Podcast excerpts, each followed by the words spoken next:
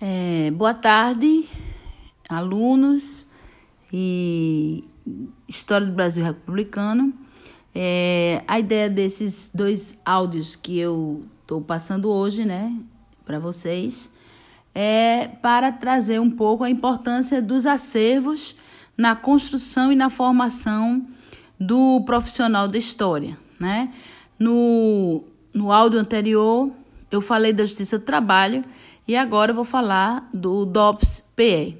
O que é o DOPS? O DOPS ele foi criado inicialmente é, em 23 de dezembro de 1935 pela Lei número 71 é, e é uma delegacia de ordem política e social.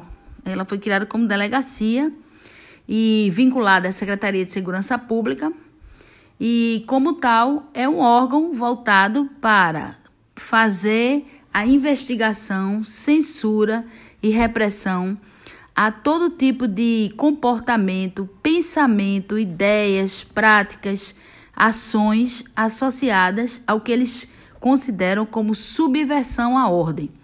O que seria subversão à ordem? Um exemplo de subversão à ordem, na visão da ótica do DOPS, seria greves, estado de greves, seria é, músicas ou te textos é, com linguagens que fossem contrárias à ordem estabelecida pelo Estado, é, mobilização da classe trabalhadora, seja urbana ou rural, e, sobretudo, é, a censura à imprensa, que no caso faria uma forte oposição a, a ordem estabelecida, né? Então, a delegacia, ela foi criada na era Vargas, tá? E foi um dispositivo pensado é, pelos órgãos governamentais é, no sentido de promover o controle da sociedade. O controle a tudo de forma preventiva antes que se instaurasse o que eles chamavam, entre parênteses, de desordem e que hoje é, formalmente já se ouviu é, falar que é balbúrdia, que é um termo que é utilizado inclusive pelo ex-ministro é, da Educação, né? Então, é, é interessante que, segundo Michel Foucault, que é um teórico né, sobre a relação do poder, e ele diz que as palavras elas surgem nos vocabulários, né, em épocas distintas, com o objetivo de é, manifestar ou materializar o pensamento daquela época, que é um saber que se constitui. E ele diz para ele: é, só existe um poder quando existe também um saber que sustenta esse poder. Nesse caso, é o saber autoritário, a construção de uma verdade autoritária que irá permear é, todo o governo Vargas para é, sedimentar a ideia de desenvolvimento do Brasil pensado por ele. Um desenvolvimento que estivesse acima de qualquer interesse contrário a essa ideia de nação, essa ideia de pátria, essa ideia de, de um Estado ordeiro, um Estado é, capaz de se manter de forma é, equânime, assim, conciliadora, né, em todos os níveis, para não ter nenhum empecilho para que essa industrialização no país e, consequentemente, o desenvolvimento decolassem, né? Então, é, a polícia política não foi uma, uma iniciativa só do Brasil, só do governo Vargas. Vargas, inclusive, traz é, essa ideia da Europa, né? Por exemplo, é, Mussolini. Mussolini criou também sua política política. Hitler criou a dele, que no caso seria é, a Gestapo. É, Salazar criou a dele, que era a PIDE, né? E não foi contrário, também é, o Brasil segue esse caminho. É interessante dizer o seguinte, que ah, os governos nacionalistas, com forte apelo nacionalista, é, baseado no capital monopolista, tá? que seria é, embasado por uma ideologia de direita, né? autoritária e de direita, ou totalitária de direita, ou totalitária de extrema direita, vai fundamentar a origem dessas polícias, que são órgãos específicos de vigilância, tá? Então, no caso do DOPS-PE, que quando ele foi criado era delegacia, mas a sigla não muda, ela deságua aos anos é, 60, é, só com a outra alcunha ainda mais arrojada né, na sua estrutura do departamento. Então, veja, quando ela foi criada, ela, ela surgiu de uma sessão de censura às diversões públicas que, e as casas noturnas, controle é, da prostituição, da jogatina, era uma sessão que fazia isso junto à repartição central de polícia. Depois, com a ascensão, depois da Revolução de 30 de Vargas, há uma re, um reordenamento da máquina administrativa, novas secretarias são criadas e entre elas um enfoque muito forte na Secretaria de Segurança Pública, que vai ter dentro do, dessa lógica, né, de vigilância, de prevenção, de controle, de repressão, de censura, ela vai ter um papel fundamental em toda a governabilidade é, de Vargas. Então, São Paulo teve o DOPS, lá era chamada DEOPS, né? Foi inclusive a primeira criada e, e começou inclusive com essa perspectiva de controle da mão de obra estrangeira que entrava no Brasil. É, Paraná, Rio de Janeiro, é, Minas Gerais e Pernambuco também teve a sua, que de alguma forma ela centralizava é, esse controle, essa vigilância aqui no Norte Nordeste.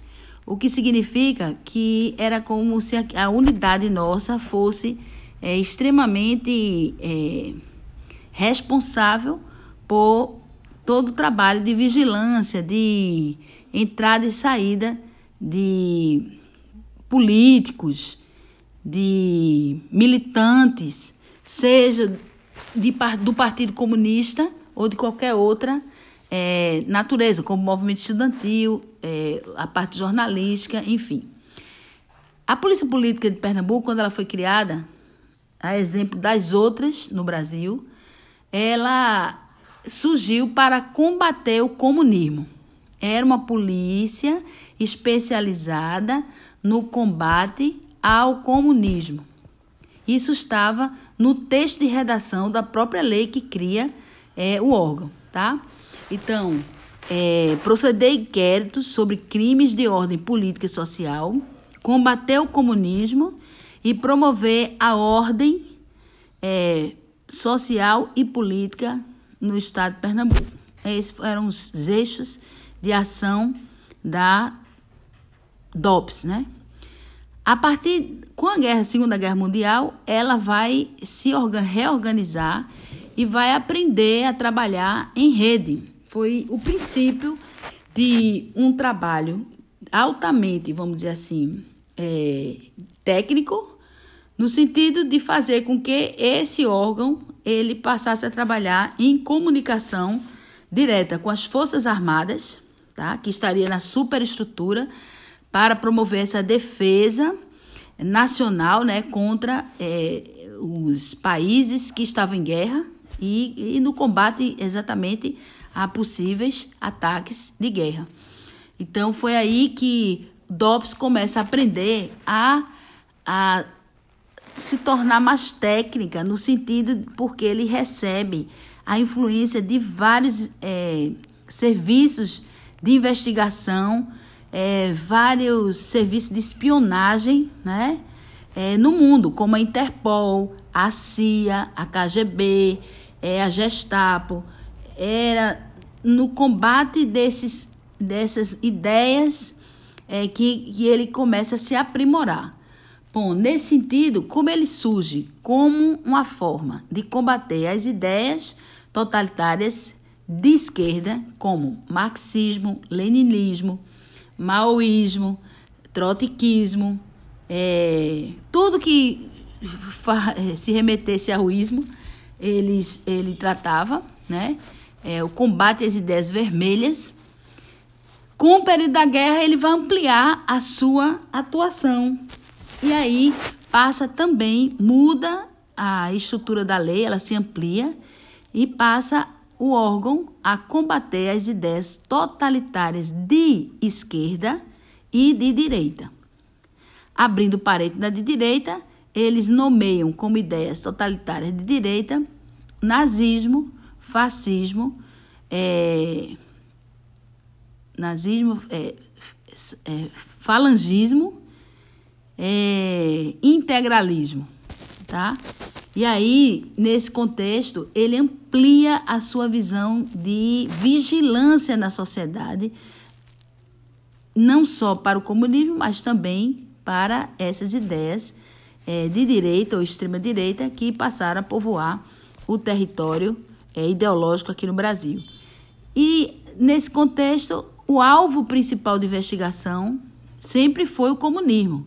Ele não deixa de perder o seu objetivo e vai com ele até a sua extinção em 1990. Só que o órgão DOPS, PE, ele tem a temporalidade de documentos que vão de 1926 até 1993, mesmo ele tendo sido extinto é, em 90, 1990, e até 1993 é, há registro no acervo DOPS de Pernambuco da vigilância que foi imposta aos é, servidores, né? No caso, servidores públicos, é, de empresas, trabalhadores como um todo, enfim, a sociedade não deixou de continuar de sobre si a vigilância. E aí é que é um dado importante. Por quê? Porque mesmo depois de extinto, é, o DOPS ele não deixa de atuar como órgão de investigação, vigilância preventivo sobre essa questão da ordem é, pública. De maneira que em todas as é, órgãos né, voltados à segurança pública, você vai ter o centro de informação que vai monitorar as secretarias das possíveis é, espaços de subversão existentes no Brasil mesmo em tempos democráticos, essa atuação não deixou de existir. Quando, em 64, a rede quando em 64 a Rede Nacional de Informações, é, coordenada pelo SNI, Serviço Nacional de Informações, é estruturada, o DOPS ele vai ter um papel local, né, estará municiando a Secretaria de Segurança Pública das informações é, colhidas sobre vigilância, censura é, a qualquer tipo de organização civil, governamental ou não governamental, além das pessoas.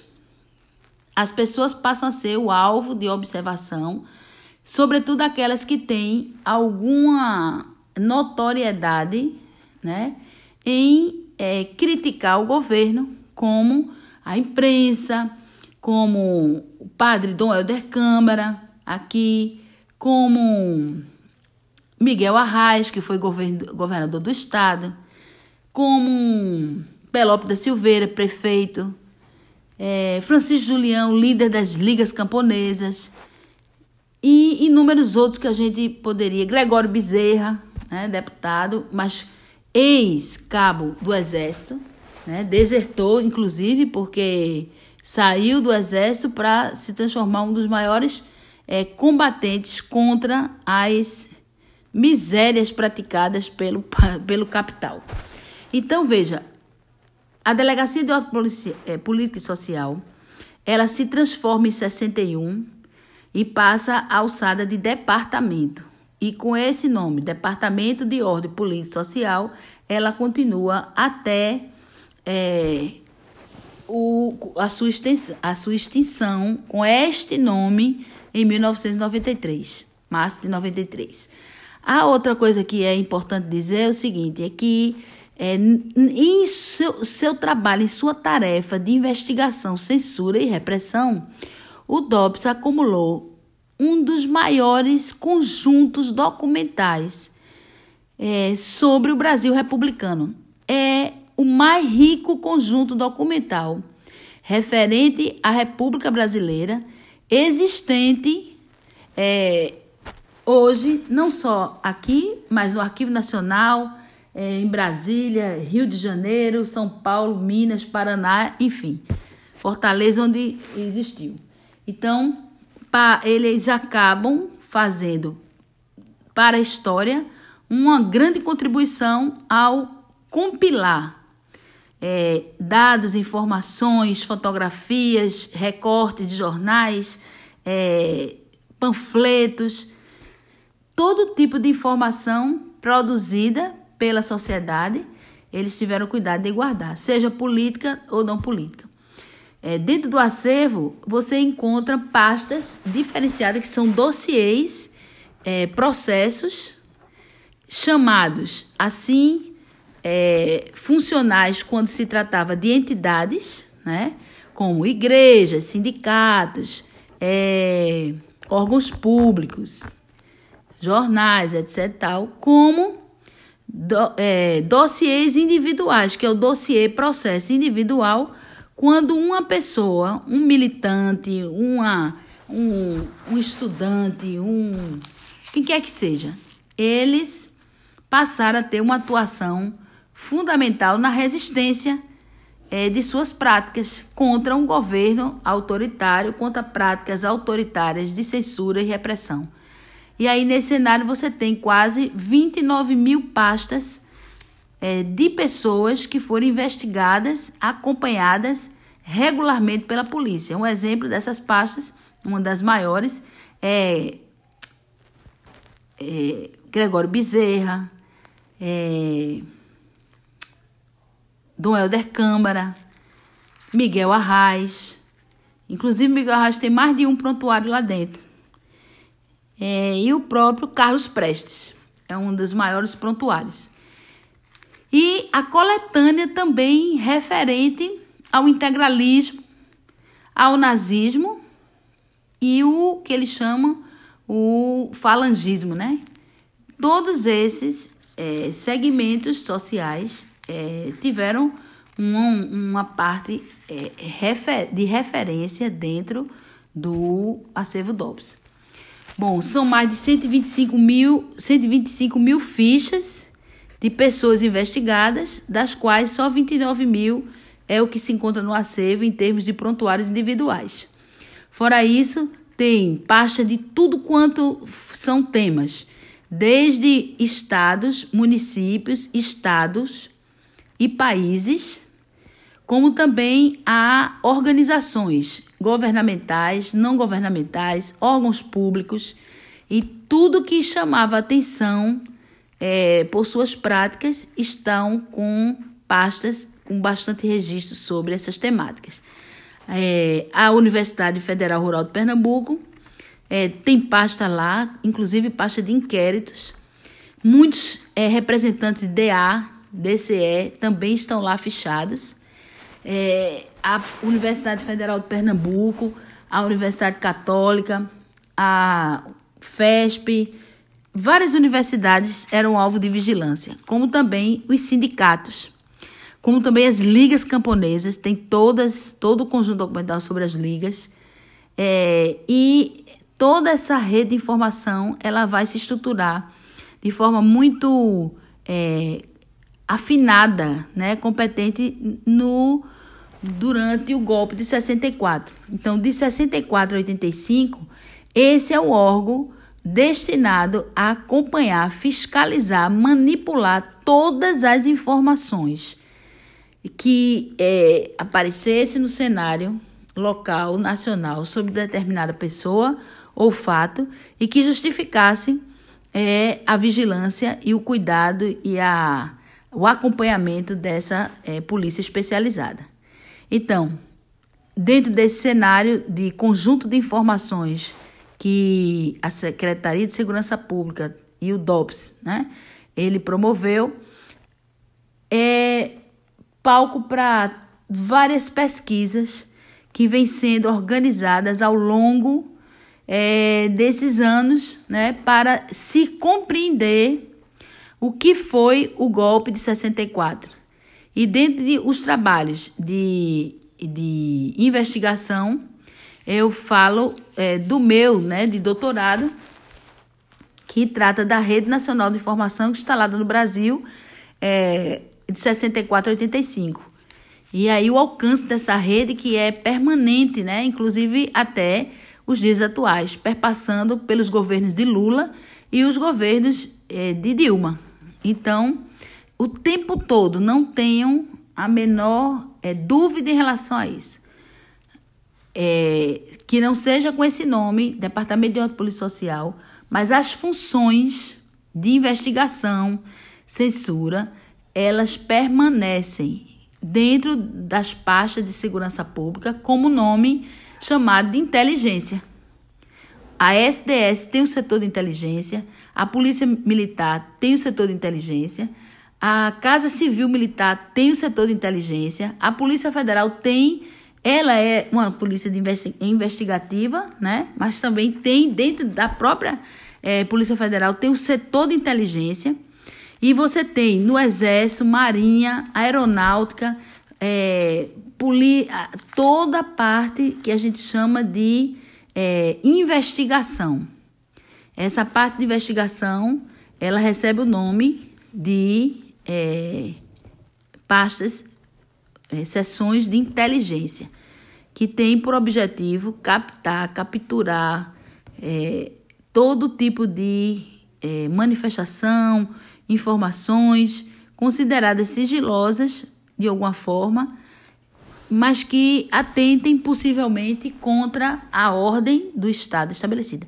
A gente está em pleno século XXI e temos visto a ação e, e o furo dessa ação, né? a ação de é, controle dessas informações, de cerceamento, de busca dessa informação. Lula, Dilma foram, os, os governos foram alvo disso.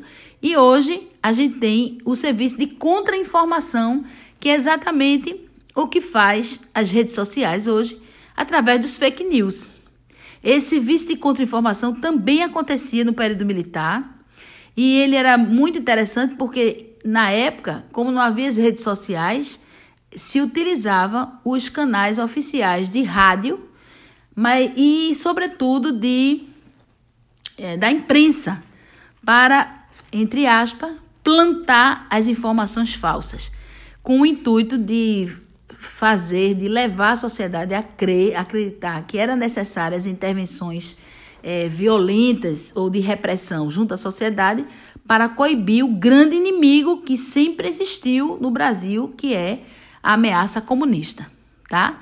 Então, é, esse é, discurso anticomunista ele esteve presente durante toda a história da República. Inclusive, o golpe de 37, 10 de novembro de 37, ele surge, que é o golpe do Estado Novo, ele surge é através de um plano, a ideia de um plano de invasão, um plano Cohen, que depois a história mostra que não existiu, não, não era real, foi uma criação, né? Então, imagine vocês, é, e aí é, é, o que é o que eu, que eu chamo assim, é o objeto de investigação da minha tese, é dizer que é, foram os 21 anos de ditadura civil-militar implantada no Brasil só foi possível graças à Rede Nacional de Órgãos de Informação e Segurança, atuando permanentemente na vigilância em todas as repartições públicas municipais, estaduais e federais tá? Seja no legislativo, executivo ou judiciário. Essa rede nacional de informações ela vai é, compor tá? todo um arcabouço é, voltado para o que ele chamava de segurança nacional, era o mote disso. Né? Esse mesmo mote, é, cada época vai ter um, na época de 39 a 45, era a luta em defesa da soberania nacional, porque o momento que se vivia era um momento de, de guerra mundial, né? Então, o objetivo era exatamente esse. Em todos os dois cenários, lá atrás, de no final da era Vargas, né, de 37 a 45, é, como agora, né, de 2016 para cá, todos os cenários é, postos, com algumas, claro, é, mudanças é, e reservas, né, que de diferença entre um e outro, mas o forte aqui, todas as vezes que é, se pensa é, em, um estado de segurança no Brasil, ele está associado à ideia de realinhamento ao capital internacional. É uma movimentação em, que envolve tá, é, um realinhamento do capital nacional com o capital internacional, no sentido de promover a renovação ou o como é que diz o fortalecimento dessa geopolítica internacional pró sistema capitalista. E os órgãos de informação e segurança eles tiveram um papel fundamental nisso porque eles faziam uma vigilância prévia coletando informações sobre várias pessoas e órgãos e, e procedimentos em níveis diferenciados, seja na igreja, de conduta, né? seja na igreja, seja na, na, nos partidos políticos, nos sindicatos, na classe trabalhadora, a vigilância era permanente em todos os segmentos. E ao fazer isso, era esse acompanhamento de perto da, da, da movimentação da sociedade, você, o Estado, previa, conseguia prevenir com é, antecipação é, qualquer movimento maior contrário a essa ordem estabelecida. Então, a importância desses acervos DOPS no Brasil e aqui de Pernambuco é exatamente trazer para a historiografia, para a pesquisa histórica, a oportunidade de se conhecer esses bastidores da repressão, esses bastidores dessa manipulação de informações que dão origem às práticas que a gente vê hoje, claro que numa proporção muito maior, mais sutil e mais invasiva, né? Porque hoje você tem é, o computador, a internet, você tem recursos de mídias, Instagram, é, Twitter, Facebook, de níveis que de um alcance imenso em pouco tempo né? o próprio e-mail, WhatsApp, enfim. E aí o perigo é que eu chamo atenção para as democracias. Porque em pouco tempo você pode implodir através das redes sociais uma determinada governança, uma determinada governabilidade ao reunir informações é, que sejam bombásticas daquele, daquela instituição ou minar a sua própria é, personalidade ou perfil ou sua própria é, ingerência com informações falsas que apareçam de maneira muito bem estruturada no sentido de convencer a sociedade para isso. É importante que vocês reflitam sobre isso, porque é uma forma de se analisar a história nos tempos atuais. Lembrando que o que vivemos hoje tem reminiscência lá atrás no passado, tá? O presente é sempre uma é, materialização de algo que surgiu lá atrás no passado, seja ideias, seja em práticas, ou seja, nos dois. Então, é, o acervo DOPS ele se encontra à disposição, tá? Na Rua do Imperador 1069 e está também, brevemente estará online, porque todo o acervo já foi digitalizado. E por conta, em face da pandemia, Só algumas pastas foram estão sendo liberadas porque eles estão trabalhando com a indexação, que é um procedimento arquivístico para dar acesso às informações que estão lá é, digitalizadas. Obrigada e vamos para o próximo.